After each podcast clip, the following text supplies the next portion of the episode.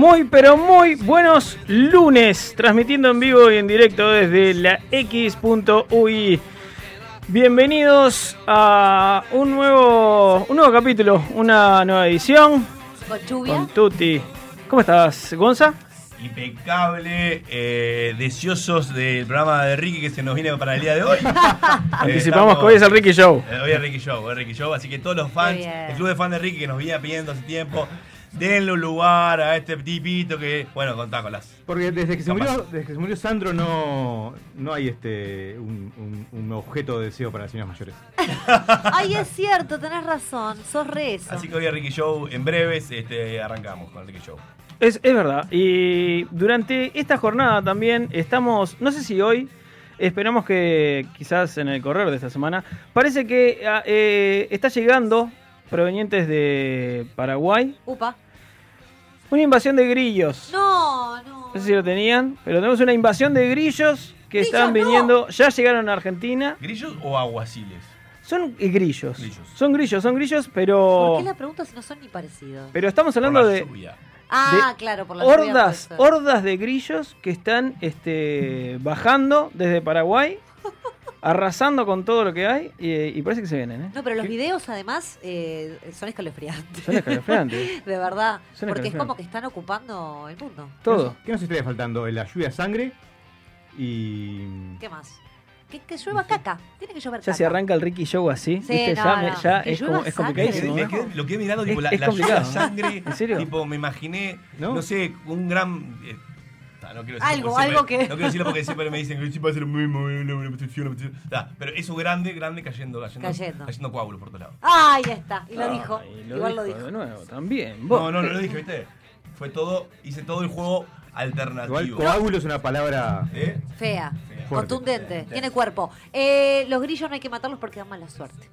Así ¿Sí? que si hay invasión de O sea grillos que- hay que abrazarlos, meterlos en un frasco y desear que, no sé. O sea que si llegan estamos complicados. Sí, para mí sí, yo no los voy a asesinar. Igual vos, Gaby, estás complicada ya de por sí, ¿no? O sea, No me dejes, eh, no me expongas. convengamos que hoy en día, eh, primero Gabriela rompió fuerte la cuarentena. O sea, ¿cómo rompió sí, fuerte? rompiste la, la cuarentena. O ¿Por sea, así como, como tuvimos este pico de 17 casos en, en 33, Sí. ahora parece que podría estar volviendo a Montevideo el pico porque tenemos a Gabriela acá que está al borde de, de ser, decla- de ser hisopada. De ser sopada. ¿Eh? Pero yo prefiero que me sopen el de la boca, no ¿Que el de qué? la nariz. Porque viste que te meten hasta el cerebro. El El, hisopo, coso. claro, porque Y yo lo soporto en la El de gargantita. la boca pero es no- otra cosa, Gaby. Ah, Mm. pero no te Ah, meten el hisopo ya. en la garganta hablando en serio. No, no, no, no. Si hay Ah. confianza. Señor productor, acá por- le hablo por todo. ¿No te meten el hisopado en la garganta? Sí, acá me dijeron que sí. Me, che- me chequeas el, el tel- el teléfono, no, el, el- el micrófono de Ricky que eh, parece que estaría saturando por estos lados. Por parece acá. que Ricky anda... anda cualquier. el Ricky, le, están, le, le están bombeando el Ricky Show. Mañana arranco, vuelvo a aplaudir a las 9. Mañana. Mañana, Mañana. es verdad, Porque es verdad. Hubo, hubo pico, hubo pico. Ah, bueno, eso sí, es Estamos cierto, eh, es ascendiendo cierto. la curva, así que mañana arranco a aplaudir para tomar conciencia. Y ahora que dijiste eso, ahora que dijiste eso, si mañana Voy a salís... ahora. No, no, no, Gonzalo. No, ya pasamos las no, nueve. ya pasamos las Le nueve. vas a generar- calmate. claro, salvo que sea otra causa. Defi- capaz que lo que vamos a hacer es definir otra causa, abrimos la ventana acá y empezamos a, a Pero ¿Tiene que ser pico nacional o puede ser este. o tiene que ser departamental? ¿Cómo, cómo es la regla? Yo creo. No, mi aplauso, No. mi aplauso va a ser porque 33, que fue el pico, se declare república separatista del Uruguay. Sí. Entonces, bueno, para. Pero para eso harías, pero eso harías con los departamentos que tengan pico. O sea, ya lo hicimos con Rivera que se armó un quilombete Sí. este, en los medios. eh, Haríamos con 33 ahora. eh, y el próximo, ya está. ¿Qué hacemos? ¿Qué le aporta 33 al país? No, no, no empecemos así. Mirá que, mirá que nosotros no tenemos la banca No que te- pueden tener otros medios como para decir, bueno. eh, Vamos a ponernos pesados. claro, no. capaz No, que- no, fue una pregunta abierta, ¿eh? A mí me está costando ir contra los desafíos de Gaby. Y es algo de entre casa. Imagínate si nos cae este nada. El nombre no me cae en gracia, por lo pronto. 33. Sí, no, no. Pero me- capaz que uno- unos juegos del hambre ¿El ¿No? 33? entre 33 de Rivera, lo que, lo que vayan picando. No, pero sé lo que hay en DT3. No, no sé, no sé lo que hay. No. Eh, bueno, el Olimar, eh, ahí, No, ¿no? Ah, bueno. Sí, es re lejos. Está bien. El Olimar. Es verdad, fui, fui, fui, fui a las ¿Fuiste? fui a inundaciones. Siempre, siempre es Bueno, un ahí país con- es un departamento conflictivo, ¿no? Ahí tenés razón. Yo eh, creo que fui una vez sola. Fui una vez sola a, a 33. Es un viaje larguísimo, Es ¿eh? larguísimo. Es un viaje re largo. Para mí, ponele. Pero, no, no, bueno, es largo. No, ¿Y qué- y pero no conozco, no ¿Qué te conozco mucho, ¿eh? No conozco mucho. ¿Te dejó ¿Eh? algo ¿Te dejó 33? algo eso? eh, No sé. No, muchas horas de, de ruta me dejó, Ah, bien. sinceramente. Tengo amigos de 73, me voy a mandar un saludo a Oscar, que en realidad vive en Maldonado, desde los Ah, separatistas. No es de los separatistas. No claro. están, no se, no se quedan ahí. ¿Desertó? Si alguien tiene una idea de, de qué hay interesante en 33, ¿a dónde nos puede escribir? ¡Qué divino! Al XL 099-458-420. Y si vienen eh, las llamadas del exterior, Negrito, ¿cómo es? Más 598-99458-420. Y Gonzi, ¿por dónde nos están escuchando? Odio, odio esto. Odio de- El- el- uno, un puntito cada uno. en, en sqp.uy nos encontrás en todas las redes sociales. Sí, vamos a, a Y mandar vos. Ricky.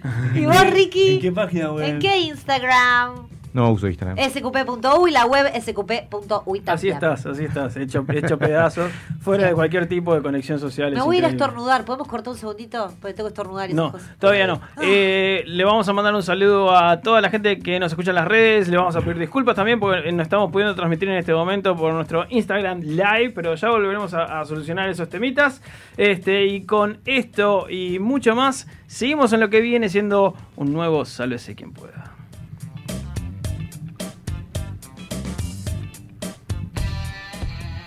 Que a veces te falta un manual para comprender cómo funciona el mundo, acá te tiramos los primeros piques.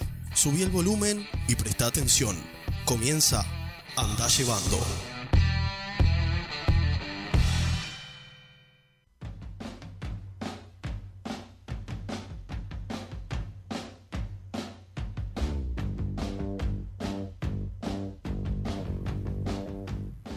La mala noticia es que no se puede parar el mundo para que te bajes. La buena es que llegó, anda llevando, para que al menos intentes descubrir la gracia. Nuestro primer comunicado seguramente te haga poner la piel de gallina. Tras un allanamiento realizado el viernes 19 de junio en el departamento de San José, se procedió al arresto de José Gervasio Ortigas, de 28 años, tras encontrarle 25 dosis de pasta base. Por las frases famosas que se le conoce, hubiera jurado que Artigas era más de la marihuana, pero bueno. Eh, se ve que desde que le movieron las cenizas, el tipo anda medio desnorteado. Y si esa noticia te puso la piel de gallina, la próxima no te haces una idea. Este año ha sido letal con los famosos. Entre las personas que se pusieron el camisón de madera contamos, por ejemplo, a los comediantes Jerry Stiller, el padre de Ben Stiller, Horacio Negro Fontova, el integrante de Lelutiers Marco Mustock y el Monty Python Terry Jones. Mientras que la música perdió a Little Richard, Sergio Denis y el cantante de Jarabe de Palo, del que nunca supe el nombre, solo por nombrar a los más destacados, mientras Mirta sigue zafando. Esta semana, lamentablemente, tenemos que sumar dos nombres más a esa lista. Por un lado, Joel Schumacher, el director de cine conocido por ser uno de los mayores enemigos de Batman y el que más cerca estuvo de matarlo. Y por otro lado, se fue al gallinero eterno, el gallo Morris. Un símbolo de la sensibilidad campestre desde que sus dueños le ganaron un juicio a un grupo de nabos veraneantes que los demandó porque el gallo cantaba muy temprano en la mañana. Sumado a otros juicios similares en otras localidades campestres por temas como el tañir de las campanas o el croar de las ranas de un estanque, la victoria de Morris fue, fue fue central para la victoria de la Francia rural contra los citadinos estresados. Consultados por la noticia, ni el pollo Olivera ni el gallito Luis quisieron hacer declaraciones. Siguiendo con animales poco, con poco autocontrol, nos vamos a Estados Unidos, donde una vez más Donald, eslabón perdido Trump, respondió a la pregunta ¿cuál es la mejor forma de que le quede claro a los afroamericanos que no los quiero ni un poquito? De una forma muy sencilla.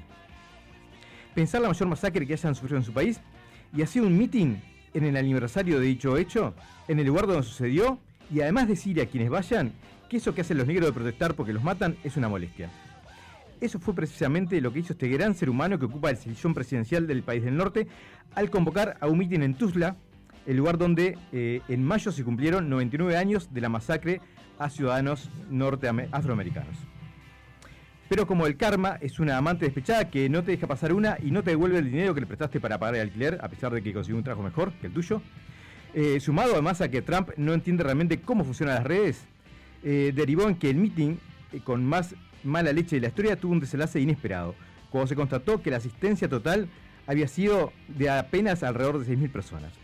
Bastante menos que el millón que él había imaginado o que los 40.000 que eh, su, su staff había previsto. Igual como digamos que con el millón de personas se fueron un poquito al garjo, ¿no? Esta baja asistencia podría explicarse en parte porque Trump está eh, llegando a niveles tan penosos que a los supremacistas blancos le da vergüenza que lo vean junto a él y en parte porque al parecer varios adolescentes adoptaron la estrategia que uno de ellos propuso en TikTok y comenzaron a reservar cientos de entradas para el evento, con lo cual lo que en apariencia era un aforo eh, lleno terminó siendo un público fantasma, o sea, igual hubiera estado fantasma, pero de otro tipo.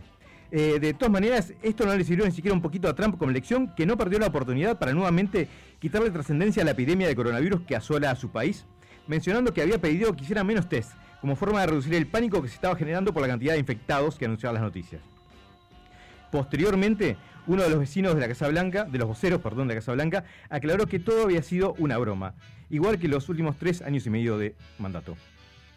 Además, como si esto fuera poco, Facebook incurrió en la ira de Trump al retirarle varios anuncios de su campaña de reelección que atacaban a un grupo antifascista. No tanto por el contenido, sino por el uso de un símbolo nazi como parte de la publicidad.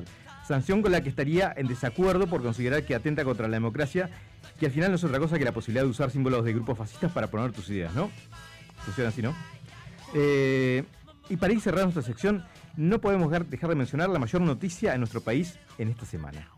Nos referimos a la difusión de un audio en el que Beatriz Argimón, vicepresidenta, conversa con Fernando Cristino y que generó mucha polémica tras la posible interpretación de que se estarían realizando escuchas telefónicas de parte del gobierno.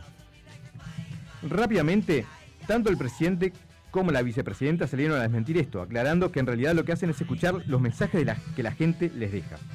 Sin embargo, más allá del pedido de explicaciones de la bancada del Frente Amplio, la situación sigue dejando muchas dudas sin contestar. Cuando un periodista le pregunta a un político acerca de algo reñido con la ética, ¿qué espera que le responda? Cuando se refieren al dealer eh, de la calle, estamos hablando de merca, ¿no? Y en las reuniones al final del día en las que escucha las llamadas, ¿son con tapabocas y respetando distancias? Y finalmente, ¿cuánto, cara- cuánto bullying pudo haber recibido Fernando Cristino eh, en su infancia con ese apellido tan particular? Eh, con estas y otras noticias te esperamos dentro de 7 días para hacerte un informe de cómo va quedando lo que resta del mundo.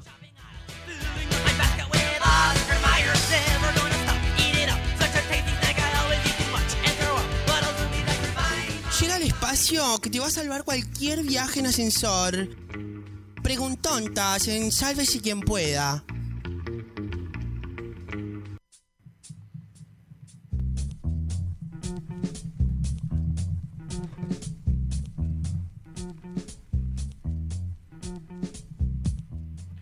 Auspicia este segmento Tapa Tapita Tapón. Si estás hace cinco días con cagalera, No. pedí en tu farmacia amiga el tapa tapita tapón. No, no, no. Tapa tapita tapón. Colocátelo, relajá y a la hora podrás disfrutar de una hermosa sopa crema. No, no, no. Bueno, muy bien. Eh, ¿Por qué tenemos estos auspiciantes? Yo no sé. Igual- llegó el espacio de la Creo que está gente. mal. ¿Qué pasó? ¿No debería ser al revés? Ricardo, sí, eh, Sí, son ya los está, auspiciantes que nos claro. están mancando el cemento. No puedes ponerte lo dar ahí No, contra. está todo favor. bien, pero está... Siempre se contra las Y preguntas. sí, es impresionante. Eh, lo parió, eh. El hater. Hay haters El hater de del las cemento. preguntontas, claro. El la envidia porque es el, el segmento más popular que tenemos. Y bueno, arranca Nati de Malvin. Vamos. Nos pregunta, si ahorcas a un pitufo, ¿de qué color se pone? Ah, Violeta. ah. Claro. Para mí se pone... ¿Violeta? color piel se pone. es re obvio, claro, tenés razón. Tuviste muy bien. negro, Violeta. Pero ¿por qué Violeta? ¿Por qué en todo caso Sí. se podría poner como una persona normal. Claro. No son personas normales. Por eso. Entonces, ¿cuál es la lógica? No Y si a nosotros nos ahorcan y nos ponemos azules como los ¿Vos sos un pitufos- pitufo? No, pero me gustaría. ¿Mataste un pitufo alguna vez? No, pero... ¿Ahorcaste un pitufo alguna vez? No, o sea, no. Listo. Bueno. Sonia, Violeta. Sonia Tres Violeta. Cruces. ¿Los perros tienen ombligo? Sí. Sí, claro. Sí. Eh, no lo vi Sí. igual, Nunca ¿eh? vi- ¿Vos lo viste, Nunca vi negro? un ombligo. Sí. Nunca ¿Vos vi se un lo viste? ¿Y cómo es? ¿Es como un ombligo de persona? Sí. ¿En serio? Sí. ¡Ay, qué asco! Lo voy a buscar en Google. ¿En Pero- serio? Sí. ¿Tiene un, agujerito? O, No, o es hacia afuera. Es el eh, prominente. El, el hacia afuera. Hacia el- cirujano que se fue rápido. Sí. Ahí va. Eh, Ah, no, nunca vi, nunca vi un ombligo. Yo tampoco. De un perro. De perro. Nunca vi un ombligo. ¿Tenemos algún veterinario, amigo? Habría que llamarlo. Habría que llamar, ¿eh? Pero, pero cualquier bicho que, que, que no crece en un huevo tiene, tiene que tener ombligo. Pero alguna vez le viste un Bien. Perdón, está bien. Todo- yo la teoría está divina. Pero alguna vez le viste el el ombligo del perro. Eh, mi abogado me dijo que no conteste eso. Martín de San José. ¿Por qué Tarzán nunca tiene barba? Lampiño. ¿Nunca No, conociste a tiene Lampiño? tremendo pelo. vos, ¿Cómo va a ser Lampiño? Oh, no, bueno, está Pero la- bien. Lampiño no es pelado. Eh, Lampiño Bueno. dice desde el punto de vista Pero y- corporal. Yo tengo un amigo que tiene 30 años y no, le- no tiene tres pelos en la barba. Bueno, pero eso es otro problema. ¿Está igual, tomando ¿eh? hormonas? Capaz es eso. Ah, bueno, capaz que es eso. Claro. Puede ser, sí. Bueno. Eh, no lo sé, no. Igual quiero porque, seguirlo porque, pensando. porque es- ese era el modelo hegemónico de Disney en ese, en ese entonces. Que no había pelos. El modelo. Hegemónico, Hegemónico, estoy totalmente de de acuerdo. Disney de ese entonces. Exacto. Vos estás. Pará, pará, pará, pará. Vos sos consciente que, que Tarzán existió mucho antes que Disney, ¿no? No, pero Disney, ¿cómo lo ¿quién lo representó? ¿Quién lo representó? ¿Quién, lo- quién le puso ahí una imagen, un dibujo, algo que sea, un garabato? Cuando nació, la- las tapas de las novelas tenían el garabato. Bueno, Ricardo, entonces, para el próximo investigador, va, a- va a hablar de la, la génesis, el génesis de Tarzán. Mauricio de Nuevo Centro. ¿Cómo se llama ese barrio? ¿Se llama Nuevo Centro? Eh, bueno, sí, Capaz por ahí por el shopping. Sí, sí, está el, nombre del barrio no sé. no me Eh, los cuernos de No, valle. pero capaz que él vive escondido en el shopping. Ah, claro. Y dice así, dice, ¿no estamos en época para que la Ouija tenga texto predictivo? ¿Predictivo? Tal cual. Ya debe haber algo de eso, ¿no? Tipo una Ouija digital. Y sí, una ouija digital que le vas diciendo ahí más o menos y te va apareciendo alguna pantalla. Mauro de Nuevo Centro, te Eh. voy a preguntar eso porque no es escribir. Como para la gente ansiosa, para, para uno, ¿no? Para, para mí, yo lo reutilizaría, salvo que no juega la Ouija porque me da miedo, ¿verdad? Osvaldo de Pinamar, ¿por qué la Tierra se llama así si el planeta está cubierto en su 80% de agua? ¿No jugó esa? No, no. No, No, no jugó. Y tema- jugó, y si jugó, se jugó, es el segmento de Gonza, vos. Por un tema de marketing. ¿Qué cosa? vos? Es, eh, para, eh, claro, porque además ya si nuestro cuerpo es 70% de agua, ¿por qué no somos, no somos, no sé, aguamanes? No, claro, es lo mismo. Es lo mismo. La tierra es tierra, ya está. Y nosotros Claro. No somos rompa los humanos. claro. claro. Pero además el primer carnícola no nació con un, con un globo terráqueo que, que le mostraba cómo era. Veí, miraba, ay, tierra por todos lados. Ya está, tierra. Esa fue la explicación del señor Ricardo Cabeza. Tito de la Guada, los perros terminan pareciéndose a los dueños. ¿Por qué no sucede lo mismo con los gatos, los hámster o los periquitos? Pasa, ¿eh? No, no, para. ¿Hay gatos parecidos al dueño? Sí. Ah, No, y a su Ya vez no habrá. solamente ahí, y ahí subo la apuesta. A ver, dale. Eh, porque me pasa en, en un círculo íntimo de amigos que tengo que el, eh, la actitud del gato se transmite. Capaz que no en sí, digamos, el Ay, parecido físico o fisionómico. El. Pero, La actitud, está. pero la, la actitud esa, el- viste, el, de... comportamiento, está. Sí. Pero a nivel físico, está, que, lo- que esto esto por el nivel físico. Un hámster parecido al dueño nunca. No, eso es verdad. Y Hunter no. Hunter no. No he Un- visto. Pone periquito que no sé cuál es el periquito. Y el loro. El periquito, la- el, ¿no? periquito australiano, el que es como un pajarito verde, Ah, ahí va. es el periquito. Pero Porque repite todo. Supe, supe tener. Igual que el Capaz-. Se me morían recontra seguido. No, no tanto. capaz que es muy racista, pero son todos iguales, periquitos. Claro. No, Y los perros no. ¿cómo te? Ricky, seguro. ¿Cómo es un perro chino? Los hamsters también. Un perro en China. Un pequeño. Ah, riquísimo. No, no, ¿cómo Ricky? no, no. No le Jacqueline de. Mercedes. El avance en la medicina es de mis temas favoritos. Se logran hacer operaciones a corazón abierto, también se puede operar con láser, pero ¿por qué aún hay medicina que se tiene que meter por el culo? No, claro. En el caso de la del supositorio, ¿no? ¿No se puede suplantar por alguna pastilla? Y se debe, y se- no quieren, no quieren, La industria, no la quieren. industria del supositorio Claro. estará agarrada. El mercado del Claro. supositorio. Está agarrada fuerte. El lobby del supositorio. Y va de la mano también con un poco más de lo Para, erótico. eh, perdón, voy a, voy a- voy a aclarar. Nunca me, me encajaron en el supositorio, pero no sé para qué sería. ¿Cuál es el, el- Se diluye más rápido en el tracto rectal, digamos. ¿Y- va y un dere- jeringazo? Y va derecho, va derecho, digamos, hacia esos Al lugares. colon. No, sí, si Claro. tenés algún problemita ahí en la zona baja, digamos. ¿Y un jeringazo no? No, no va. ¿Sabes que para qué vendría bien? Ahora, el otro día me contaron, de yo desconocía esto, de Sí. que a una persona se le cerró el ano. Sí, los prácticos. Ay, yo conocí una película que empezaba Sí, los No, no, pero que se le cerró. Los es tipo, se le clausuró. Claro. En serio, esto es literal, ¿eh? no Eh, entiendo, pero solo Eh, se le Sí, cerró. parece que es, son, es gente que, que Es se alimenta de, de la luz solar, nada más, no comen nada. Cinta amarilla. Pará, y parece que se le cerró. Capaz que ahí el supositorio ayudaría a desbloquear un poco. Pero creo, creo que el señor no quería que se lo abrieran de vuelta. No sé, el relato No, que pero yo- estamos no, hablando que- médicamente. Vos estás hablando de otro tipo claro, de apertura. me Claro, acá. otro tipo de apertura. Fabián, de Fabián, porque no hay no número, Bien, dice, Fabián. cuando me estoy por dormir tengo la manía de calcular cuánto tiempo dormiría si me durmiera en ese preciso momento. ¿Soy un imbécil o es normal? Yo lo hago.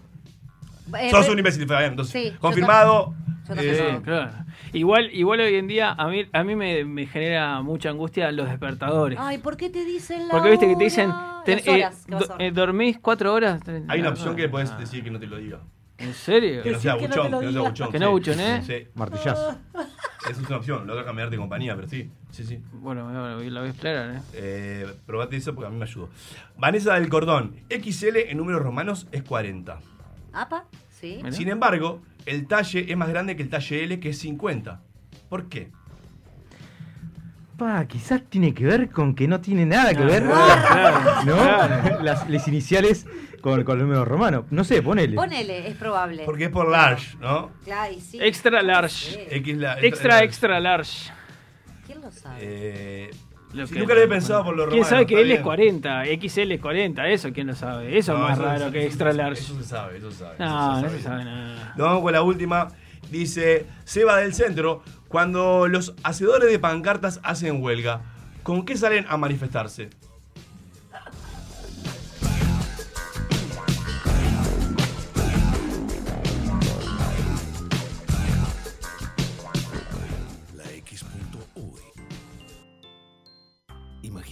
Espejo, un diseño moderno. Imagina en cristal la mesa de tus sueños. Día, lo mejor de la vida refleja tu interior. Día, Imagínalo en cristal. Día, los cristales del mundo. 2487-0707.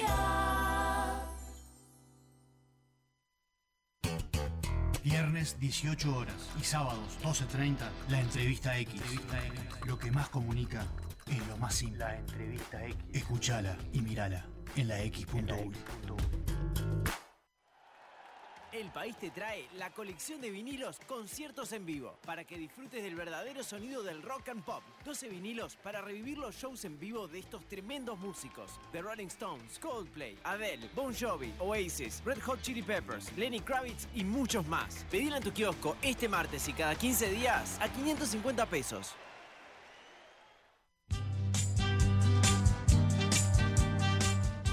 Los tragos, los habanos y los estampados de leopardo invaden la X. Sabroso. El Lounge X. Lunes 18 horas por 970 AM Universal y la X.UI. Con Michelle Peyronel. Yo no creo que me lo pierda. Hay que escuchar la X. Verdadera cultura independiente. Hola, yo soy Roy Berocay. Quiero invitarlos muy especialmente a escuchar Crónicas Marcianas, viernes a las 18 horas por la X.UI. Una especie de novela radial o mirada diferente a lo de todos los días. Retransmite Radio Universal. Los espero. Bueno, mejor no, porque si llegan tarde no tengo más remedio que arrancar sin ustedes. pura, pura, pura vida. Pura vida. Estoy hablando con usted. Pura vida. Estoy, mira cómo estoy. Pura vida. Kick out the jams, motherfuckers. Pura vida. La X.UI. Pura vida. ¿Cómo dices? Pura vida. Ojo con eso, eso. Eso. Levántate. Ya es tarde. Manga de drogado. Vago de mierda. ¿Qué mierda se me ha echado ahí todavía? Vago, somos vagos. La X. La X.UI. Studio far, far away. For those listeners who didn't feel that, we just had another one, baby. Sí, señorita. La X.UI. Pura vida.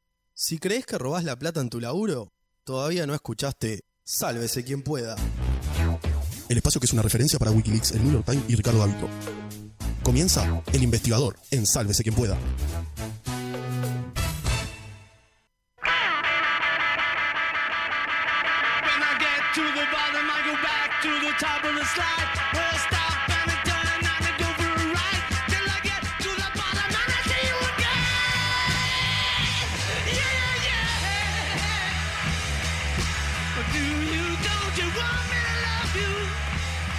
Noviembre de 1970. Los focos de todo el mundo están puestos sobre el líder de la familia, una secta responsable de múltiples y atroces delitos. Un carismático hombre, bonachón, sordiente, barbudo y pelilargo, que no llegaba al metro 60, pasaría la historia como uno de los peores seres del siglo XX. Hoy vamos a hablar de Charles Manson, un ícono del crimen. Bien, eh, ¿saben qué estamos escuchando? ¿A quién estamos escuchando? ¿A quién? ¿A quién? A Charles Manson, boludo. No, no, no, no. no. Este, a Marilyn Manson. Ah, ¿Este es Marilyn? ¿este es Marilyn? ¿Qué le pasó? Este- Este no, es Marilyn. Este no es Marilyn. Estos son, estos son- Yo decía que no, no sonaba muy Marilyn. Pero dije, podía No, ser pero otra pará, tapa, ¿eh? capaz que se sacó lo- lo- las siliconas que tenía, se pasó. Porque los artistas cambian, ¿viste? Hoy, hoy recién le, le comenté al operador que tengo el peor sonido musical de la historia y me estoy este, haciendo, no. haciendo, carne. Es tu día. haciendo valer. Estos son este, los, los, los cuatro. Estos son los Beatles. Los Beatles. Cada vez que escuchen algo que no va, es idea de Ricardo, ¿da? Porque iba a ser investigador de Charles Manson y cajó los Beatles. ¿Pero por qué Ricardo ¿Por cajó los qué? Beatles? ¿Por qué? Porque a medida que vayamos conociendo la, la- la historia de este hombre, vamos a ver que eh, el día que descubrió los Beatles, su nivel de demencia se disparó este, un, un nivel más. Entonces, mucho, mucho de la historia de Charles Manson está atravesado por, por ese fanatismo de los Beatles. ¿no? Atravesado de una manera muy psicodélica. Y no, pre- no- no esperen algo lógico, este, porque, porque no va por ese. Estamos cambiando de micros. Para solucionar el temita temi- técnico este de que.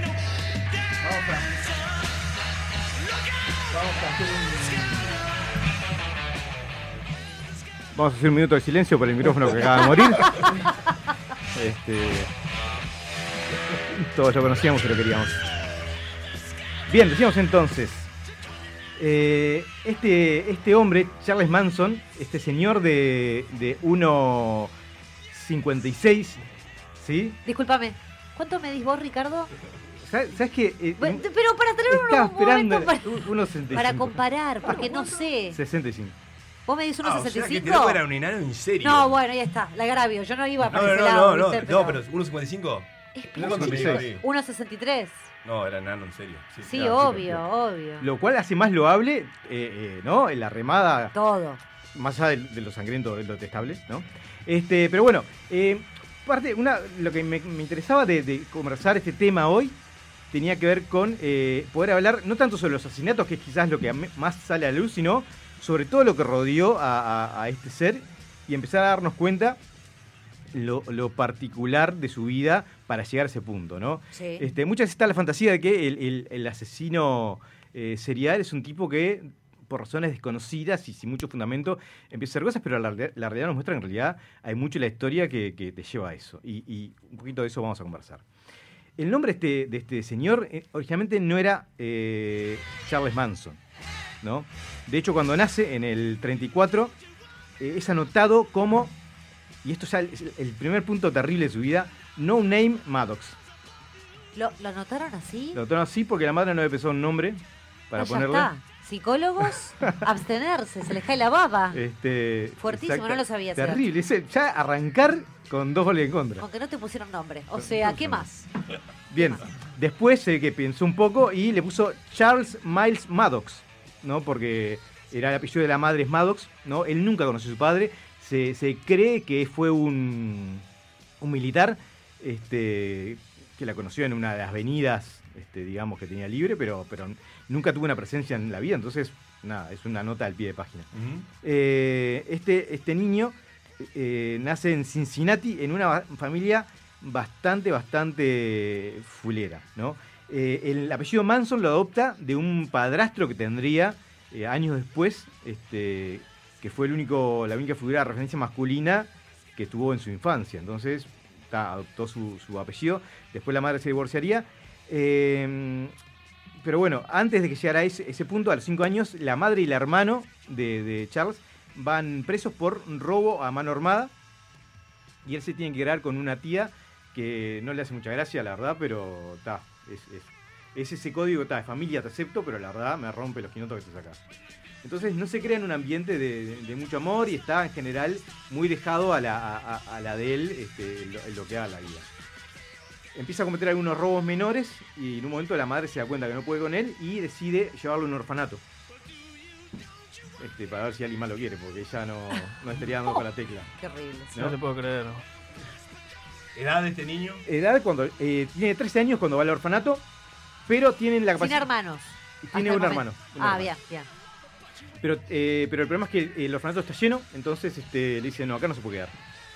Y a partir de ahí empieza eh, todo un periplo por instituciones que es eh, atroz. Él lo dejan en la Gewalt School for Boys, que era un colegio eh, católico estricto para, para jóvenes delincuentes, ¿sí? para que se reformara. Y cuando decimos para que se reformara implicaba que cada vez que se mandaba alguna macana, le, le pegaban o con una de esas este, paletas de madera. Con la regla. Con la- ahí- no, no, Tipo la- regla. No, no, una paleta, me parece. Ah, con la, la de, la de cricket. Ahí Tipo va, la de ahí va, Ah, esa, esa, olvidá. Esa o cinturonazo. ¿no? Y ese, ese era esa época. Esa época era. No, bueno, sí, digamos ¿Eh? que la época y la violencia que tenía esa, Este, bueno, esa parece gente para el, el manejar. pequeño Charlie se lo bancó este, al- a un tiempito y en un momento dijo, está, me voy a, a la mierda. Y se fue a la casa de su madre. De vuelta, la madre dijo, Esto, perdón, Ricky, ¿en Sí. qué año fue? Disculpame que, esto, que me... él tenía eh, 13 años en el 47. Di- oh, bueno, está. No, claro, sí, era una época que en donde las reglas se aplicaban de otra forma. ¿Te, arri- te arrodillabas en maíz? Sí, Tranqui. con suerte. Sí, igual era, era- eran como las, las formas para este tipo de, de público, digamos, ¿no? Bien. Sí, Yo dudo que en un colegio eh, Por eso. para Sí, chicos sí, bien. Para este, chicos bien. Para hacer, lo- para hacer lo Oh. mismo. El Charlie. Bueno, la madre no lo, no lo, este, no lo acepta, se va un tiempo lo de la tía, la tía también le, le echa flea y se dedica a vivir en, en- en la calle un tiempo, consigue un pequeño trabajo de repartidor, pero se da cuenta que robando puede salir unos pesos extras.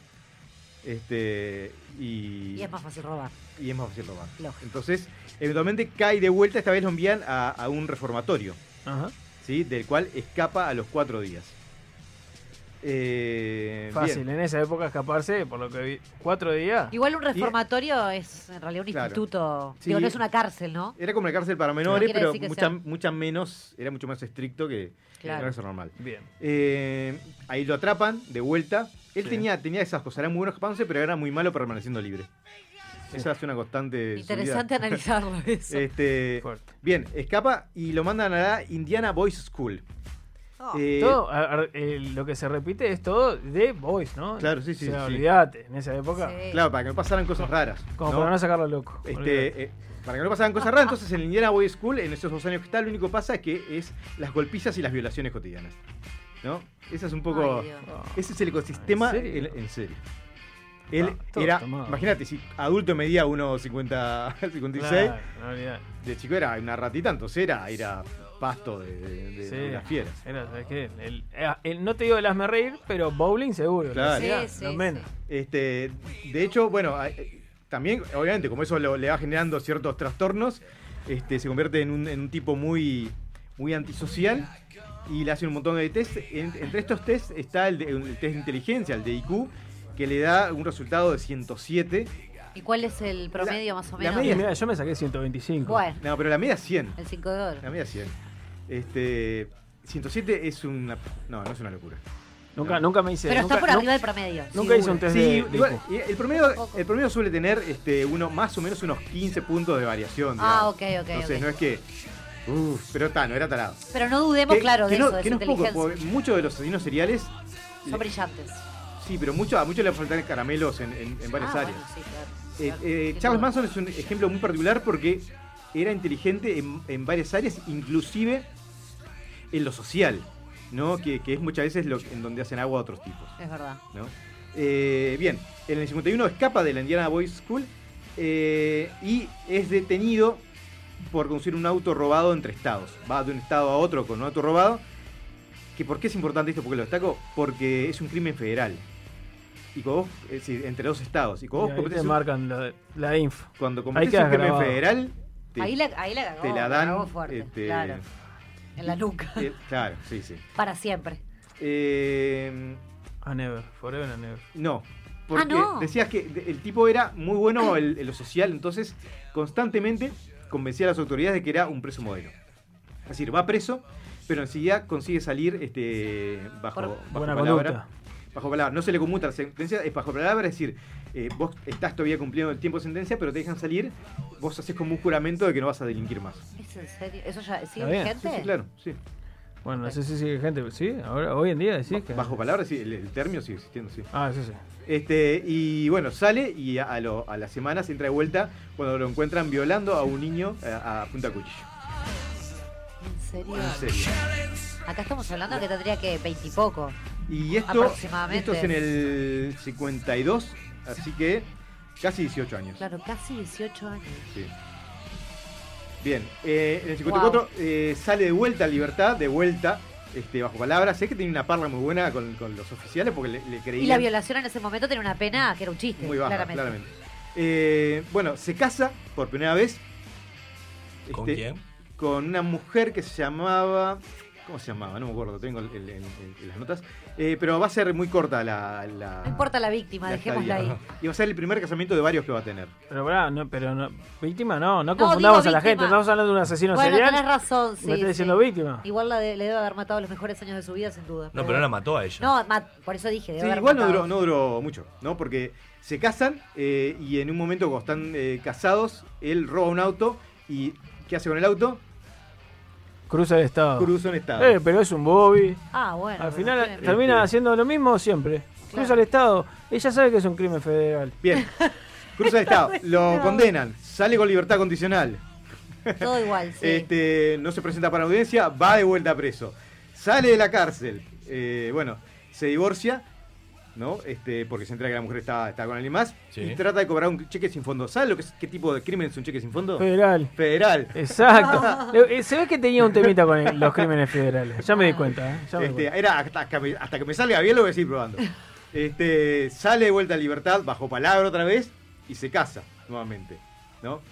Este, y ahí empieza de a poquito a tratar de eh, emprolijar, emprolijar, de ser un poco más ambicioso lo que hace y empieza a relacionarse con chicas. Eh, se da cuenta, al principio él eh, vive en la calle y se da cuenta que resulta simpático resulta en general mucho más inteligente que el promedio de gente que se encuentra y encandila sobre todo a las jóvenes, a las jóvenes este, bellas que, muchas se dedican a la prostitución. Entonces, de a poco se va convirtiendo en un pimp, en un chulo.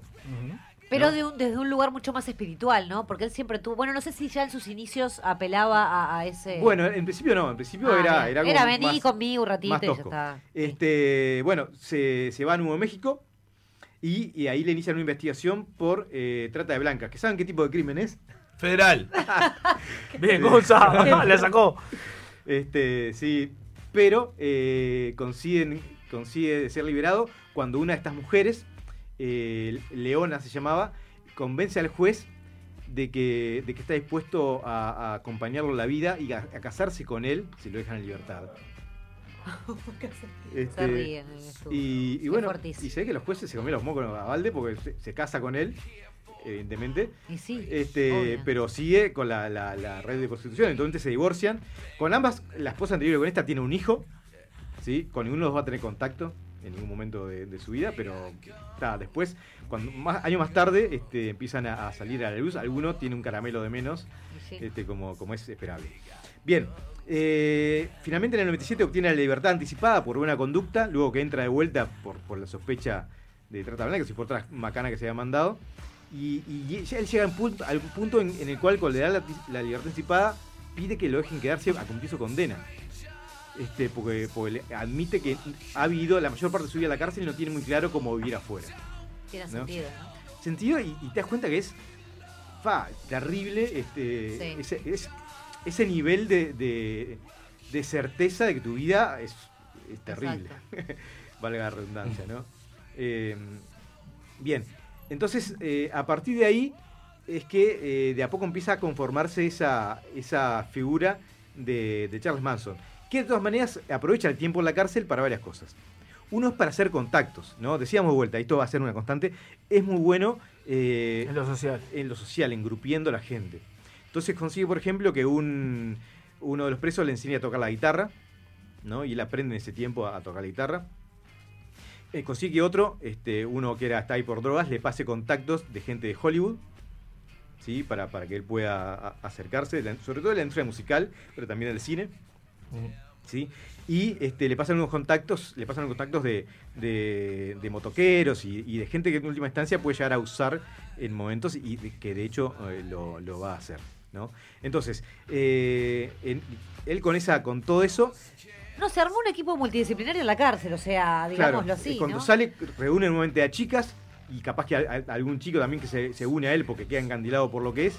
Y compran un, un ómnibus, un ómnibus escolar, lo, lo decoran, le- lo, lo enchulan y se van a, a California a tratar de, de- de hacerse con el sueño, que en esa época más es una California que está este, en, en- Está por principio de los 60, Bueno, ¿no?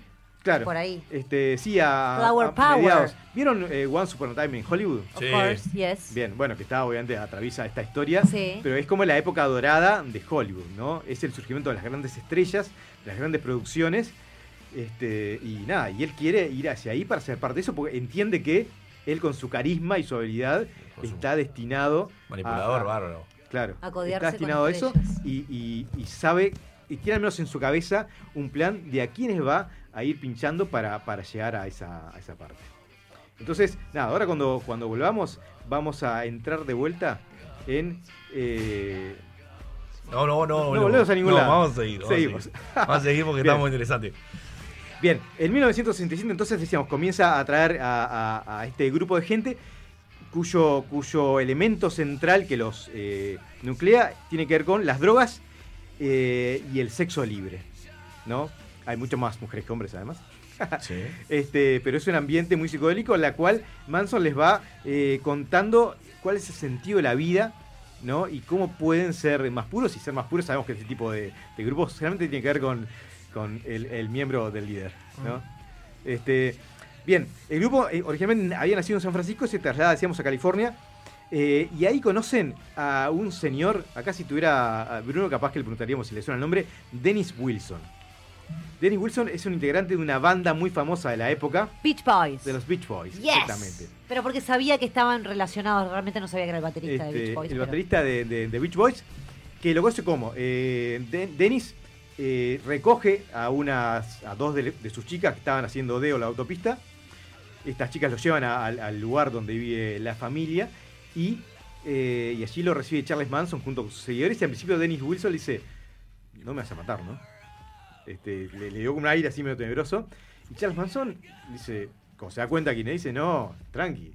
Y empieza a, a- envolver con, con su narrativa, al punto que se hacen grandes amigos y nada, y a Charles le cae la baba, ¿no? Por varias cosas.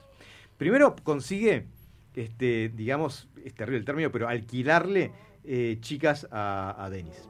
¿no? Básicamente todos los, todos los meses Dennis eh, consigue 10 chicas de las de Manson a, cambio de 100 mil dólares mensuales. Este, y él, a, a su vez, Dennis, este, gasta aproximadamente unos, unos 20 mil dólares mensuales en tratamiento contra la gonorrea, porque, Fuerte. Pues sí. porque claramente este, este señor Acá están, estamos escuchando a los Beach Boys. Beach Boys. Con esa voz aterciopelada que te deja la gonorrea, ¿no? Este, Bien. Pero, y además también, como era, era un músico, le paga sesiones de grabación y lo contacta con, con muchas personas del ámbito. ¿No? Así que ¿Qué- ¿Con qué facilidad llegó a un lugar donde capaz que estamos años, no? acá tenemos piques, piques para que dispare tu, tu carrera musical, prostitutas y drogas. Y comerse algún pendejo. Ahí está. Bien, eh, el tema es que, obviamente, los excesos que se dan en la mansión de, de Wilson son eh, eh, enormes y cuando se vence el alquiler, el dueño le dice, vos, no, no, yo a esto no te lo voy a renovar ni de pedo. Y ta, Wilson se va y ellos se quedan sin esa mansión de la que se habían prácticamente este, apoderado. Y ahí consiguen ir a otro lugar que es el que aparece en la película Once Upon a Time in Hollywood, que es el rancho. El rancho eh, no me acuerdo se llamaba, un rancho que, el rancho Span, un lugar que se usaba antiguamente para películas y series, ¿no? Bonanza, por ejemplo. ¿Llegaron a ver Bonanza? No, no. Sí, hace mucho tiempo. Bueno, Sí. se va para, para series de western, ¿no? Porque tenía todo un- el, el pueblito, digamos, del oeste y tenía montañas y eso. Pero ya hacía tiempo que no se usaba y estaba a cargo de un viejo que se está quedando ciego. Este, entonces, nada, eh, Manson se acerca, consigue que ese viejo le, le deje quedarse ahí a cambio de que Y bueno, cositas.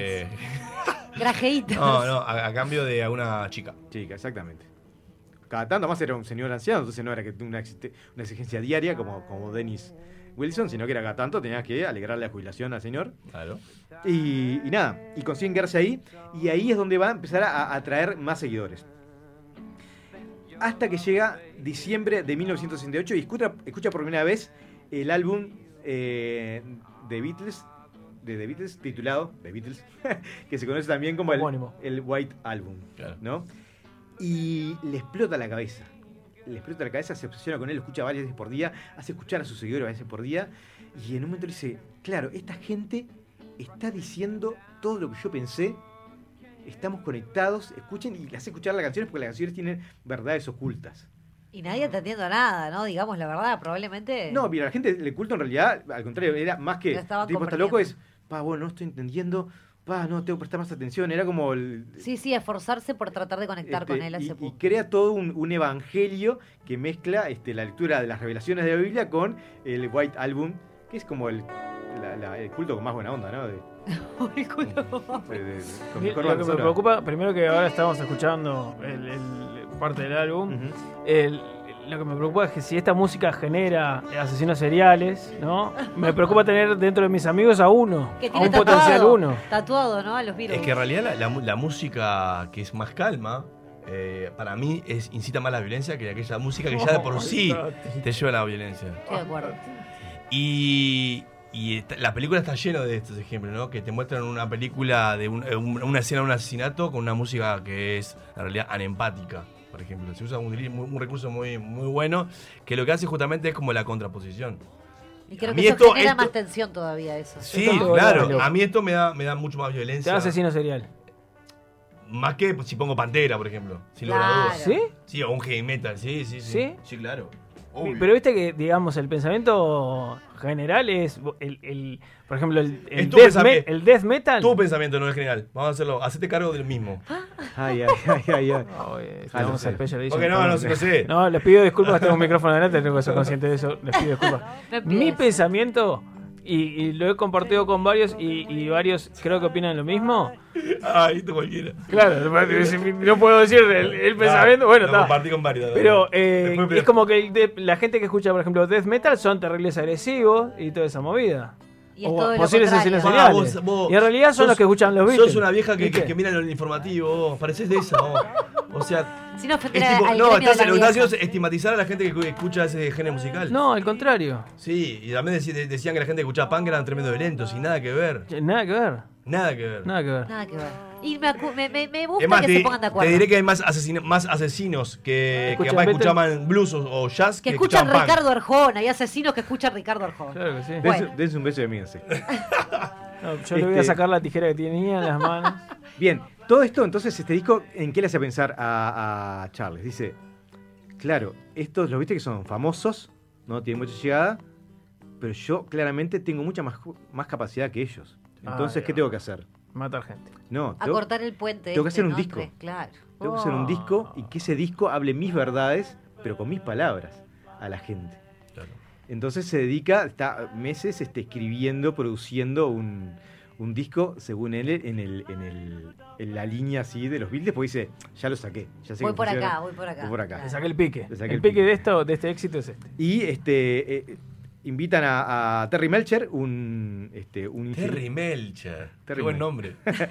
un productor musical que era productor de los Beach Boys, a que en, en una reunión le dice, bueno, estamos haciendo un disco, vos este, venite la semana que viene, yo te muestro un poco de esto y te vas a quedar fascinado. Y Melcher le dice, dale, dale, sí, dale, hablamos. Y entonces, para Manson, eso es... Escuchando a, a Terry Melcher. ¿Este es Terry Melcher? Ah, Este, es no, Manson. Manson. Este es Manson. Ay, a ver. No sabemos quién es Terry Melcher, pero este es Manson. Está ahí, está ahí. Está ahí Ojo. Ah, este es un Manson de que cuando arrancaba, ¿no? Los orígenes, ¿no? Esto es un home studio grabado con acústica. ¿Eh? ¿No? Ay, es re fogonero. Es re asesino 1970, esto. Claro. Lindo. Este, Yo no duermo en una carpa de noche eh, solo, Escuchando escuchando, esto, ni a Pero en la canción dice eh, Dream Girl, está hablando de una chica de los sueños, vos, o sea. Sueños, sí. Vos, Sí, es, resumen. es- son las- Ahora imaginame la saltando en la, la pradera con un cuchillo ensangrentado. Imagíname Pero- con esta canción. Una te- lírica así. Te llega Manson con profunda. cuchillo y le decís, para, antes de matarme, ¿me cantás algo? Me encanta salió. O, o no hace Igual falta, me- igual ya me- me robaste el corazón. Igual me gusta, me gusta su música igual.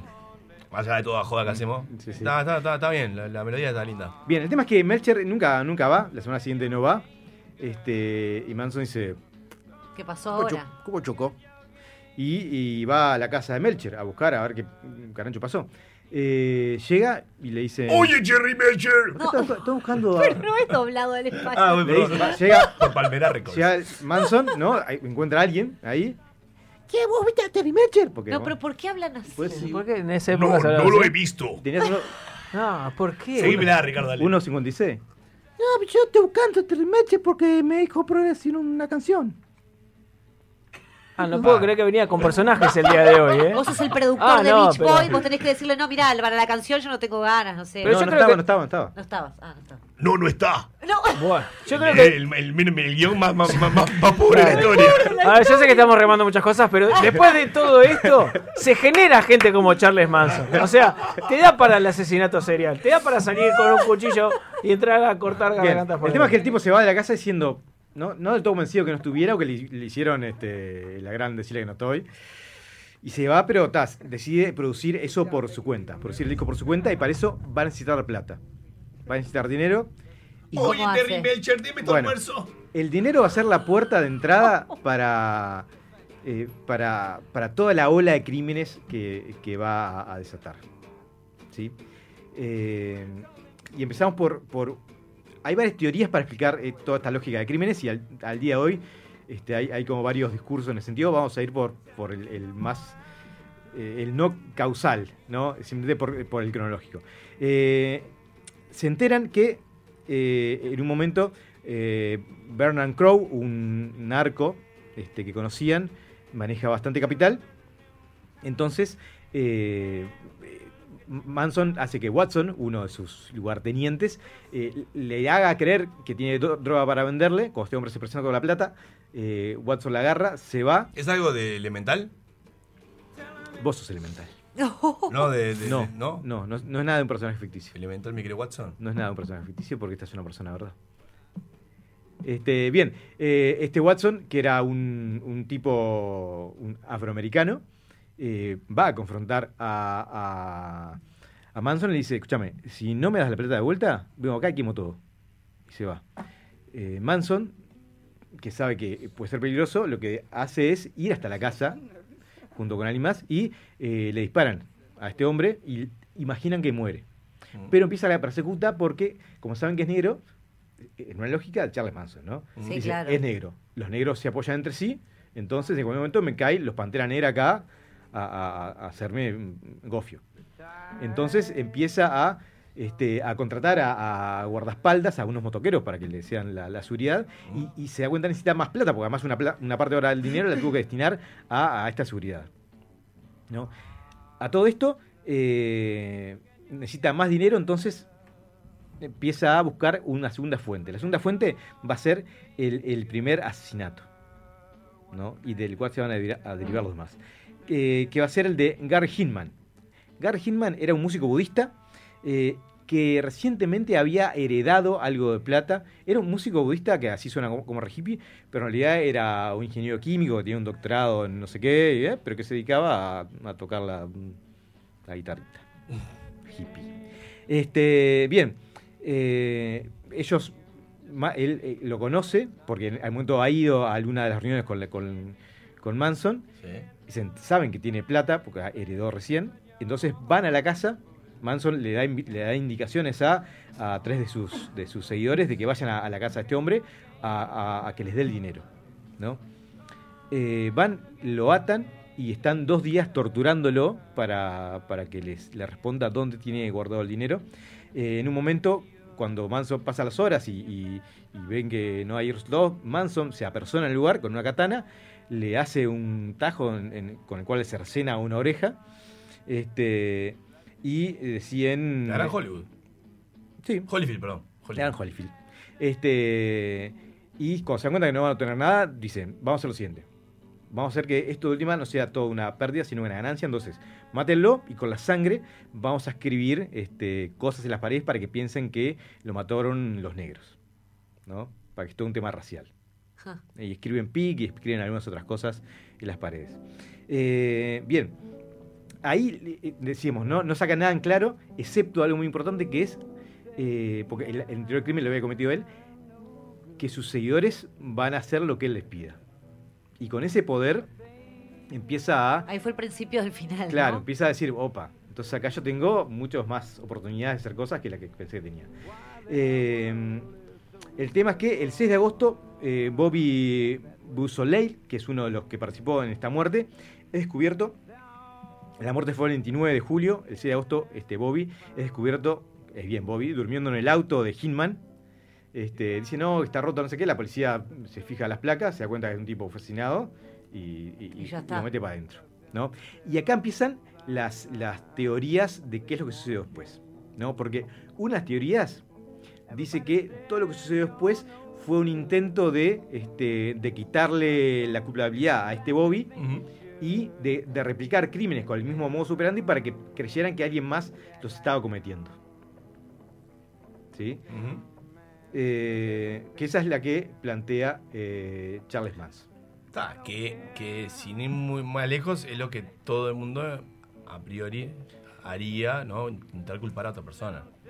Eh, sí. No entiendo la. Eh, sí, pero, pero no es la teoría más manejada en realidad. ¿Sí?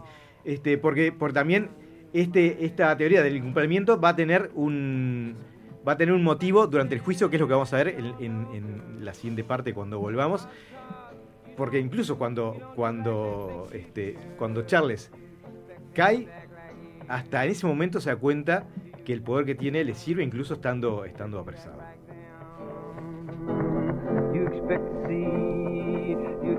Cuatro de cada cinco escuchas dicen que este programa les cambió la vida. El resto dijo la verdad. Entra en la X.UI.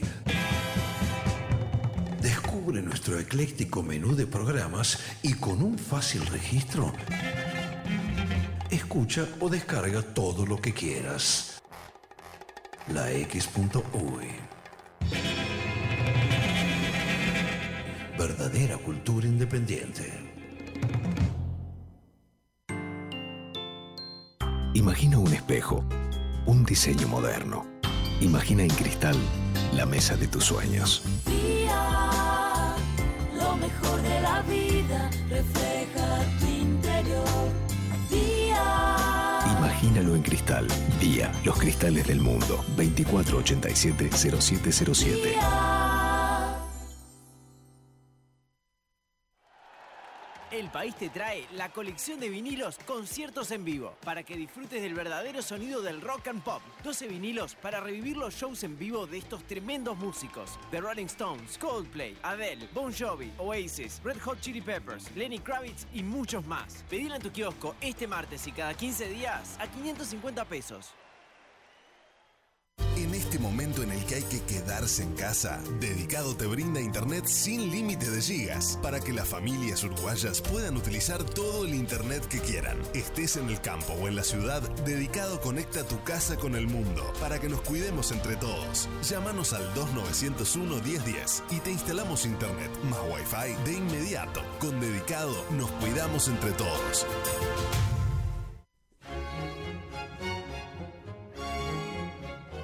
La X se complace en anunciar.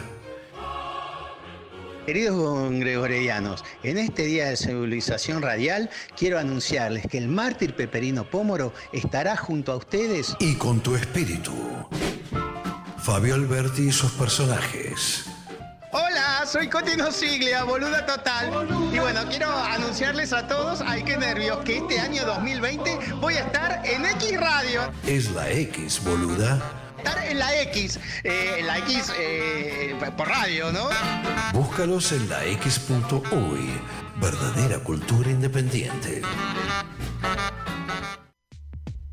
Hola, yo soy Roy Berocay. quiero invitarlos muy especialmente a escuchar Crónicas Marcianas, viernes a las 18 horas por la X.uy. Una especie de novela radial o mirada diferente a lo de todos los días. Retransmite Radio Universal. Los espero. Bueno, mejor no, porque si llegan tarde no tengo más remedio que arrancar sin ustedes.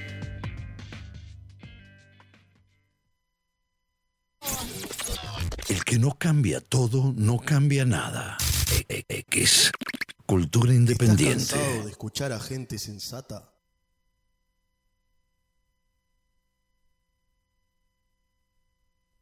It's all in the eyes of a dreamer. It's all in the eyes of the man. All the things that we've Bien, done in life. la última vez que hablamos de Charles estaba a las puertas del, del- del homicidio. En el capítulo anterior. en el capítulo anterior.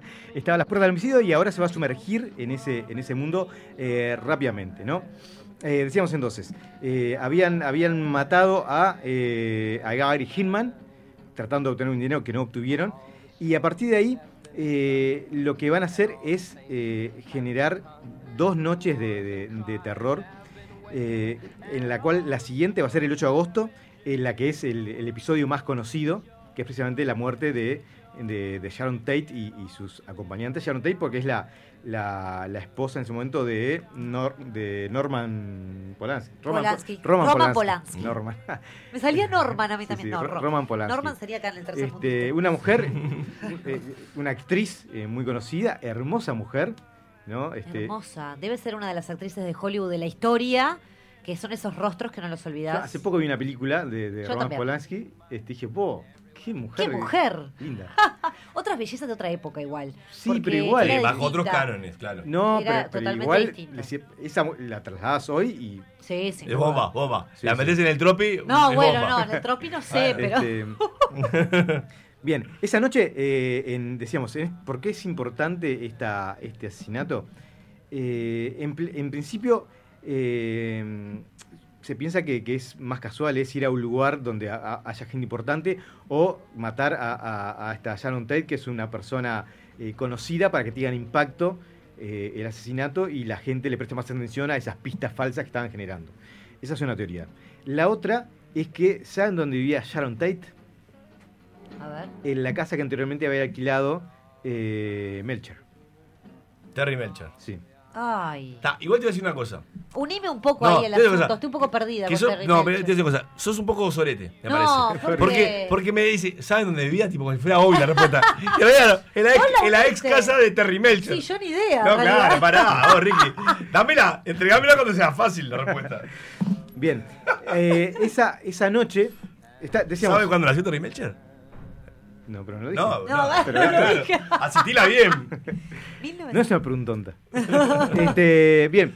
eh, Sharon Tate y, y sus amigos, este, está, est- ahora se sabe, tenían, usaban drogas, este, usaban, tomaban. Eh, Roman Polanski era mu- dado a, a- a ciertas fe- eh, fiestas sexuales, ¿no? Era un fiestero bárbaro. Era Vos lo querés adornar un poquito, Eh, pero digo. Roman no estaba en este momento, pues estaba terminando de, de filmar una película, si no me equivoco. Sí. Seguramente. Eh, y eh, Sharon no estaba tomando porque estaba embarazada de ocho meses, ¿no? Estaba con una panza enorme. Mirá, qué recatada para esa época, ¿no? Era de Román, ¿no? Sí, sí, sí. Me gusta que le digamos Este, Román. Román, de Román Riquelme. En esa, esa noche estaba, igual había en esa mansión, estaban Wojciech Friwoski, un guionista de Hollywood. Fácil, de nombre fácil. No, no, no. El, el, El Boye. El nombre es como, es como un- una generala del, del Es ruso, ¿no? Seguramente. Sí, Abigail Fourier, que era hija de un magnate cafetero, es como, era como la Ricardo Ford de- de- del café, digamos, de la época. Y el peluquero. Jay Sebring, que era un estilista de estrellas. Exacto. Perdón, estilista, sí. Este, bueno, y Sharon Tate, ¿no? Eh, básicamente las cuatro personas menos calificadas para repeler un ataque este, de homicidas, ¿no? Además, Sharon Tate tenía, ¿qué? 25 años, no Era sé, nada. sí, sí, sí. 20 y poco. Eh, y ahí, hasta ahí conduce eh, Mason Ad. Y estos nombres van a ser importantes porque son los nombres que van a estar involucrados en el juicio del que vamos a hablar en un ratito. Van a- va a conducir a Tex Watson, Susan Atkins, Linda Kasabian y Patricia Krenwinkel. ¿Sí? Con, la, con las órdenes de maten a los que haya adentro y que sea cruento. ¿Sí? Que, que- que la gente lo mire y le duela verlo. sufra. Eh, entonces, apenas llegan, cortan la línea telefónica para, porque han visto varias películas de terror, obviamente, y, este, y no quieren dejar eh, la posibilidad de que pidan ayuda al exterior. Cuando llegan también, eh, Steven Parent, un amigo del jardinero, se estaba, que vivía en el fondo, se está yendo en el auto, para el cual abre el portón, y cuando abre el portón le caen encima, este, le tiran un cuchillazo que, que- que- a- que esquiva, pero no tiene tanta suerte con los cuatro balazos que le dan en el pecho. Con lo cual este, Oh. cae muerto ahí en la Ahí entrada. Uy, ya llegó. Ahí mataron a uno. Ay, pare. Bien. Eh, llegan a la casa, la casa es una casa de todas maneras grande, estaba cerrada. Watson, que era el único hombre, digamos, de este grupo, se mete por la ventana y abre la puerta. Enseguida encuentran a Wojciech durmiendo en un si- en un sillón y rápidamente lo, lo- lo- lo someten y lo mañatan. Ay, ¿cómo estamos con el 4D? Con el 4D. Me parece que si venís medio concentrado te pegás un julián. No, no, Empezó a dar miedo esto. Con la tormenta. Bien, fueron al cuarto donde estaba Abigail, que había tomado unas pastillinis, este, que al principio pensó que eran otros invitados. Eh, sonido de invitados, sonido de invitados. hasta que Copas. La, la llevan, la llevan al comedor. Este, a ella, en el comedor están Jay y están Sharon. Y, eh, y nada, y, los tipos los atan ahí, los, otros cuatro que estaban ahí, obviamente aterrados. Eh, Jay, eh, el peruquero le pide que dejen sentar a Sharon porque está embarazada. Y este, mientras ayuda a que se siente Sharon, este, dice, esto era un truco. Y se tira encima de Watson, que era la que tenía la pistola, la única pistola. Eh, claramente ser un peluquero no te este, entrena para este tipo de situaciones, entonces recibe dos balazos en el pecho, con lo cual cae seco Ya está. eh, en, en el lugar. Y, ahí, y a partir de ahí se desencadena todo lo, lo- lo que sigue a continuación, ¿no? Ahí tuvo un Em, segundo. bueno, este, Watson, más allá de que cae, le, le sigue, lo sigue pateando cuando, cuando está en el piso. Eh, le ordena, Watson le, le ordena a una de las chicas, a Susan Atkins, que mate a, a Wojciech. En parte porque ya el nombre la debe tener podrida. y- No, eso está ¿no? clarísimo, sí. Pero este tipo, que se ve que no se comía ninguna, cuando la ve venir con el, cu- con el cuchillo, le da una piña este, que la deja tirada. A- Watson la mira diciendo, amiga, vamos, ponete las pilas. Dale, claro. ¿no? Es ahora. Bueno, nuevamente intenta ahí, empiezan, se traen en una lucha y en un momento Watson se casa y pa, le mete un tiro también al tipo. Cuando vio que Susan no encaraba un zapato, este, le mete un tiro. Eh, mientras pasa esto, Abigail sale corriendo, las otras chicas se quedan mirando diciendo qué hacemos. Watson toma aire, sale corriendo atrás, atrás de Abigail, la taclea y le da, este, le, le asesta eh, varios cuchillazos, 28 cuchillazos. Ay, no, es espantoso. Eh, espantoso. cuando está volviendo a la casa, ve que Wojciech no había muerto el disparo y está saliendo corriendo en otra dirección. Y, la- y las mujeres están- tampoco están reaccionando. ¿Está corriendo? O sea, sale ahí como, como puede y sale Watson corriendo para el otro lado, ¿no? Nuevamente a, a, a- a taclear a este hombre, ¿no? Y ya cansado le mete 50 cuchilladas para decir, vos, ya está, basta. Este, Psicosis. no, y ya, Watson debía estar con los cataplines, ¿no? Por, este, y finalmente lo que hacen es eh, agarran a Sharon Tate, la llevan al cuarto, la, la cuelgan y, este, y con la sangre hacen toda esa decoración macabra. Este, que, que- Le dieron 16 puñaladas. sí. O Este, sea, 16 puñaladas a una mujer embarazada de 8 meses. la- igual las puñaladas, igual, no, no es porque sea mejor ni peor. Si no alcanzaba. Las puñaladas fueron posteriores a, a la muerte, fue, la colgaron. ¿no? Sí, sí, Y- y o después- sea, totalmente así, deshumano, completamente inhumano. Exactamente. Eh, vuelven y cuando vuelven y le cuentan todo lo que sucedió, eh, Manson se da cuenta que no encaran un zapato. Que salvo Watson, el resto dicen, vos, tenemos que ir afinando esto. ¿No? Muy líder. Entonces dice, mañana vamos a ir a otro lugar. Y van a otro lugar, este, a la casa de eh, Leno y Rosemary Labianga, que eran dos, este, dos empresarios exitosos, de, también que eran casi vecinos de, Sharon Tate. Eh, allí de, vuelta matan, atan a, mm, a Leno, Watson lo acuchilla y deja a las chicas con eh, Rosemary. Cuando vuelve al cuarto está Rosemary y las chicas, ¿qué está pasando? Rosemary se desató y está con una lámpara este, manteniendo a, a- raya a las mujeres. Ah, yo pensé que estaba Terry Melcher sacando un licuado de la. de la- Este, Además cubrió las cabezas de las dos personas con almohadas, con fundas, ¿no? Sí. O sea, peor todavía. Todo lo hace más Sí, pero macabro. básicamente le dejó a Rosemary atada este, Sí, con sí, todo. ¿ves? sí. Cuando vuelve está la mina con, con una lámpara. Luchando, ¿no? Dice, po, esta gurisa no puede ser. Se tira encima de Rosemary, la cuchilla, le dice, y esto es importante, dice, todas quiero que le den alguna cuchillada a esta mujer. ¿Por qué? Porque sabía que tenía que ser las cómplices del asesinato. Llegado a este punto, no podía darse el lujo que alguna Se estuviera... quisiera lavar las manos literal. Bueno, me sorprende cómo, cómo los Beatles destruyen a una persona. ¿no? Es increíble. La locura Skelter. Totalmente. Fuerte. Bien. Mirá qué pasó con John. Y acá es importante un detalle, y es que eh, una de las personas que había participado de esto, una de las chicas, eh, Patricia Carwinkle, no, Linda Casabian, Linda no fue la mujer después de él. Li- Linda Casabian, no, Linda Casabian este, fue la última en acuchillarla, Ah, y, y- y eso significa que cuando la acuchilló ya estaba muerta la mujer. sí. Esto va a jugar un rol importantísimo más adelante. Eh, finalmente, no está todo convencido Manso. Manso los esperaron en el auto. Cuando vuelven, les cuenta un poco lo que pasó. Dijo, vamos a matar a alguien más. Y van a la casa de, de otro actor. Le dice a, a Linda, mira, es en el apartamento tal, te tocan timbre, pa, pa, pa. Este, Linda, que, que ya no aguanta más, eh, y fue la única que había recibido las instrucciones, va y toca un apartamento equivocado. No se atiende nadie y dice, bueno, ni nadie, bueno, vámonos. Fuf. ¿no? Bien. Ahí se la jugó Linda. Ahí se la jugó porque se dijo, yo no puedo zafar en el momento, se van a dar cuenta que no quiero matar a nadie y, y ahí como el tupper. Este, y se van a su, a su casa. De todas maneras, están este, varios, los policías evidentemente descubren los cuerpos, pero en principio no encuentran en relación eh, entre, entre los asesinatos. ¿Por qué? Porque los equipos que investigaron los asesinatos eran distintos y no se hablan entre ellos. Entonces Ah, ca- cada uno lo investiga por su cuenta sin saber que hay elementos que se repiten. Eh, ¿Cuál va a ser la, la conexión? Y porque es importante no tener idiotas en tus planes, porque los idiotas hablan. Tarde o temprano, este, a- a- un bobo habla. Y, Linda, chico. Mirá el caso que le pasó a. Eh, el robo del siglo. Claro. Ah, sí, por, Por ejemplo. ejemplo. Recomendamos esa película ya de Claro, pero en este caso no fue un idiota que habló. Sí, fue un idiota que estuvo, con- que, que- que metió, involucró a una pareja. Bueno, en este caso va a ser, sí, pero no va a ser Linda la que habló. ¿No? No, no. En octubre los, los- los equipos de investigadores se dan cuenta que hay similitudes y empiezan a sospechar que puede haber algo, algo, algo en común. Y en medio de esto, eh, Susan Atkins es arrestada por otra cosa y en la celda conversa con sus compañeras y les cuenta, ¿Ustedes saben quién soy? Van a sacar acá porque yo estoy con, con, con Charles y con Charles, yo hice esto por Charles, entonces, este, claro, reco- re- sí, recordamos que la gente que está en los cultos generalmente no suele ser gente del todo, del todo avispada, ¿no? Em, bien, y con esto se emiten órdenes de arresto y todos, este, todos los sospechosos, los participantes de esto, eh, son, son arrestados. De todos esos, sin embargo, eh, hay dos personas a las que les ofrecen tratos. Una es a, Lee- a Susan Atkins, ¿no? Que dice, no, mi corazón está con Charles.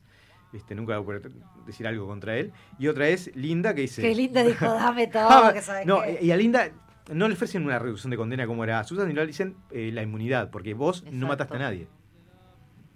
Entonces podemos ofrete- ofrecerte eso. Porque la puñalada última que dio ya estaba muerta. Claro. ¿Eh, Gonzalo? Sí, pero. hmm, du- duda, Dudabel. No sé cómo se, bueno, se puede comprobar esas cosas por Sí, sí, mortem, sí, ¿Y cómo saben que fue ella la que Con las dio la huellas. cucha- Sí, los Sí. tipos no fueron nada, nada cuidadosos.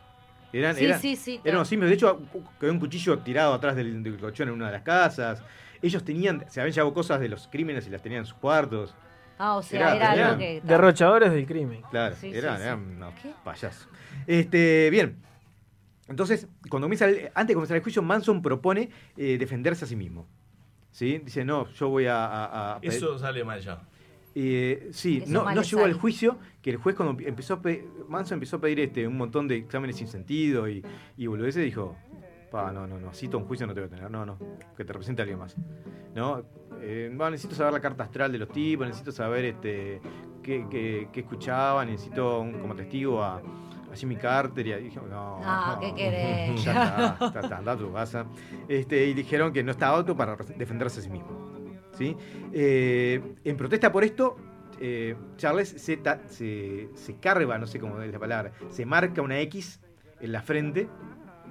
Sí. Le queda una cicatriz de una X en la frente para, para representar lo que sentía que era como esa negación que le había dado el Estado de, de existir. ¿no? De Ah, presentarse. mirá, el origen de eso no lo sabía. Esa X que luego en la cárcel... Se convirtió en una esvástica. Para aprovechar el diseño ya. Ah, y que era blanquita, porque si era un negro no iba a poder hacer. No, y porque, y porque estaban en, en un ala en donde había muchos, muchos este, de los de eh, chicos. extrema. Ahora, como estamos en, en el, en el Estados Unidos, pasa algo este, muy, muy macabro que es durante el juicio, el resto de la, de la comunidad de Manson este, accede al lugar donde se realiza el juicio y llenan los pasillos. Llenan los pasillos con X marcadas, todos se, se- se cortan la frente para marcar esa X y todos con cuchillos de caza eh, eh, al- en la cintura. Qué enfermo. Porque como podés llevar armas en todos lados. Y y sí, no- claro. ¿No? Pero imagínate el- el- la sensación de 30 monos ahí con cuchillo. Todito tomado. Fa.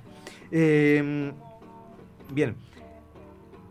Ahí también empiezan los, los casos para amedre- amedrentar a, a la gente, ¿no? Por ejemplo, una ex eh, integrante de la familia que había hablado con Susan Atkins y está al, al tanto de esto, es amenazada, ¿no? En un momento ella se va de vacaciones con otra chica que también había estado, que estaba todavía de hecho en, el- en el clan, y durante esa- esas vacaciones misteriosamente sufre una, una sobredosis de LSD y cuando la están internando le dice a los médicos, sálvenme, yo sé muchas cosas si me quieren matar, ¿no?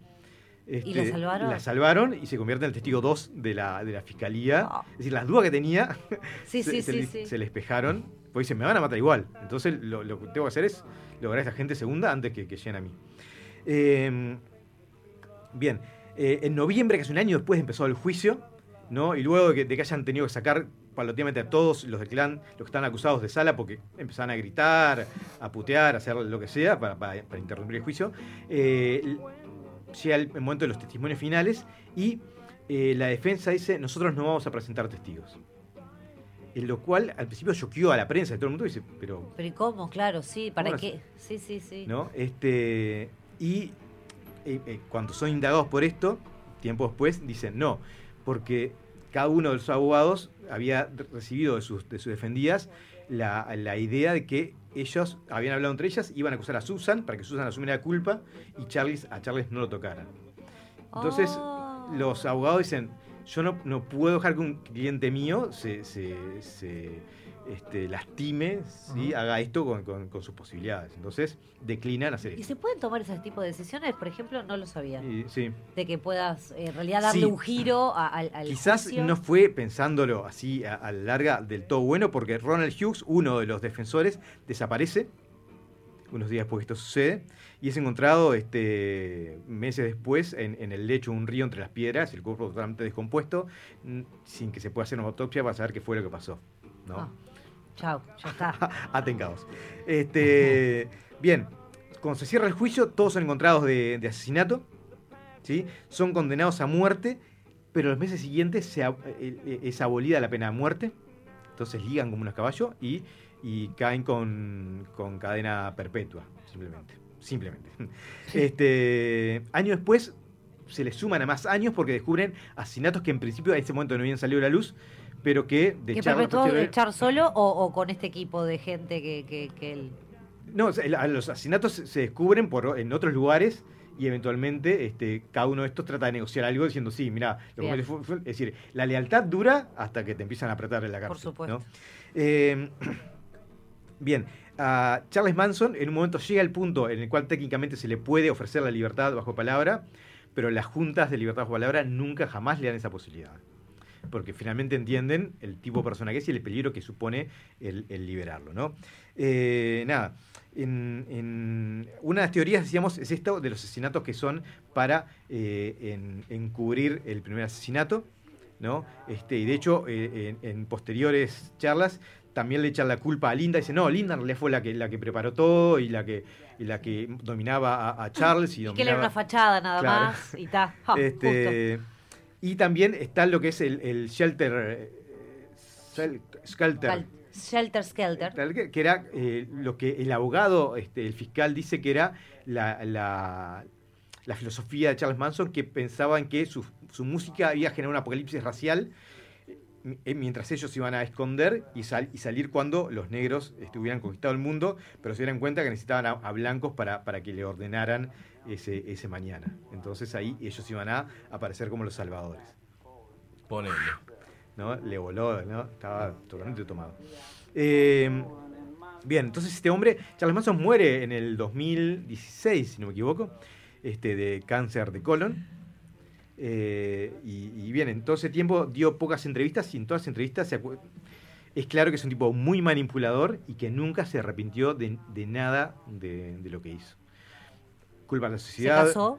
Se casó con una chica de 24. No, no se casó. Estuvo a punto de Estuvo a casarse. punto de casarse, ahí está. Este, sacó una licencia para casarse con una chica de 24 años hasta que descubrió que, que su plan era que cuando él muriera, ella y su novio querían usar su, su cadáver como, como atracción Sí. y hacer plata con eso. Y ahí lo, lo canceló. Eh, pero bueno, nada, en realidad el legado de Charles Manson sigue siendo, decíamos, este, una realidad incluso a nivel cultural. Eh, hace, el año pasado se cumplieron 50 años y la mitad de las obras de ficción que se, que se produjeron en torno a Charles Manson son de los últimos 10 años. ¿no? La gente tiene un morbo especial este, con, con- con historias cuando pasa determinado tiempo. Por eso hicimos este programa especial de Charles Manson y próximamente haremos otro de Terry Melcher y Dana Elgar. Pero bueno, para cerrar me parecía importante tener una, una, una frase de Charles Manson que es muy simbólica de su pensamiento que dice, mi padre es una presión, mi madre un sistema. Soy lo que ustedes me hicieron.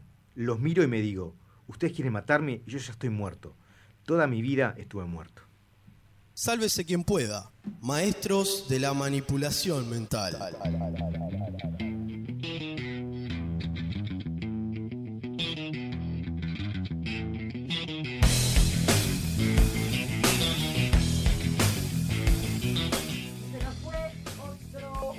Ah, oh, ah, hola, sí, ¿qué tal? Acá en el Joe de Ricky. Eh, otro lunes más, qué fuerte. Me dejaste cargada de energías, Ricardo, con toda esta información. Hablando en serio, creo que es una de las historias más fascinantes desde el punto de vista de, de morboso. Digámoslo así, porque es así. Yo lo busqué eh, buscando este tipo de información que realmente te, te vuela la cabeza. porque Yo busqué, como, como siempre muchas fuentes, si hay una página que es charlesmanson.com. Sí, es verdad, exactamente. La consumí, la consumí, es cierto. Eh, nada, eh, en realidad me parece muy interesante el tema. Los invitamos a todos a que busquen más de estas cositas en internet. Llega el final de otro programa. eh, los invitamos a que lunes y miércoles nos acompañen. 22.30 horas por la X. Vamos a estar por acá.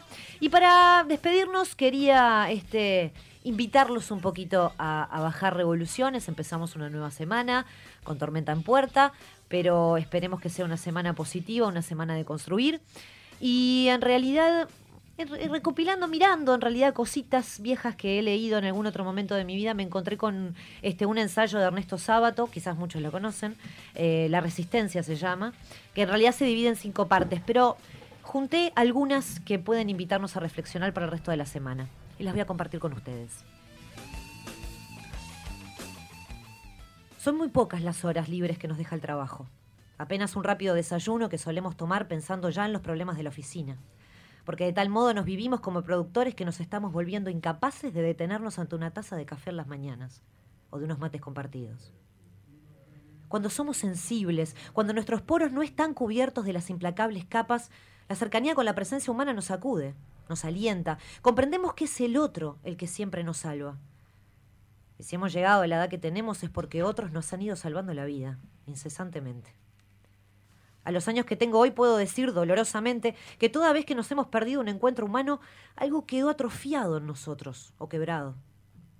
Muchas veces somos incapaces de un, genuino encuentro porque solo reconocemos a los otros en la medida que definen nuestro ser y nuestro modo de sentir, o que no son propicios a nuestros proyectos. Uno no puede detenerse en un encuentro porque está atestado de trabajos, de trámites, de ambiciones, y porque la magnitud de la ciudad nos supera.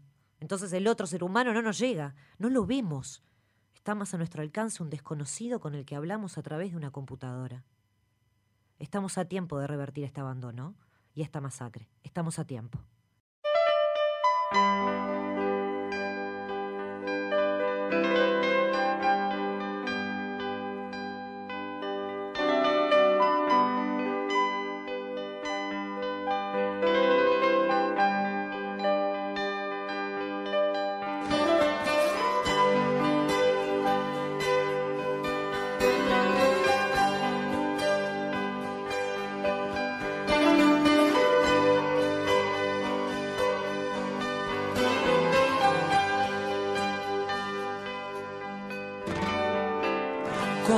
Estés mal, cuando estés solo, cuando ya estés cansado de llorar, No te olvides de mí porque sé que te puedo estimular.